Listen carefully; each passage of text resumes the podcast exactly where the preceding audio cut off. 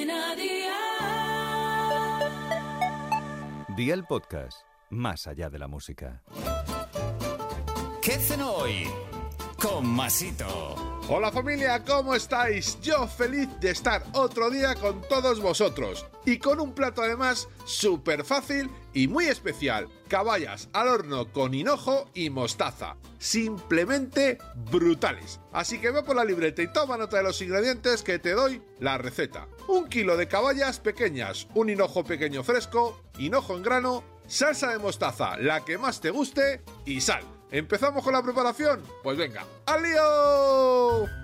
Pídele al pescadero que te limpie bien las caballas, les quite las tripas, la cabeza y las desescame. Recalienta el horno a 180 grados durante 10 minutos, forra una bandeja apta para el horno con papel de aluminio, coge el hinojo y corta un trozo en bastoncitos, cantidad al gusto. Cubre el fondo de la bandeja con los bastoncitos de hinojo, lava las caballas y sécalas. Adereza por fuera y por dentro con un poco de sal, rellena las caballas con unas cuantas semillas de hinojo y después impregnalas por fuera con la salsa de mostaza. Déjalas en la bandeja del horno una al lado de la otra, introduce la bandeja en el horno y cocina las caballas unos 5 minutos por cada lado si son pequeñas. Si son grandes, vas a necesitar un poco más de tiempo en el horno. Y amigos míos, ya tenéis la cena lista. Consejito del día, si no te agrada el hinojo, sustitúyelo por bastoncillos de alguna verdura que sea de tu agrado y elimina las semillas de hinojo de dentro de las caballas. Opta por pincelarlas con un poco de mostaza por dentro, además de hacerlo por fuera. Los deberes para mañana te los dejo por aquí. Un calabacín pequeño, una berenjena pequeña,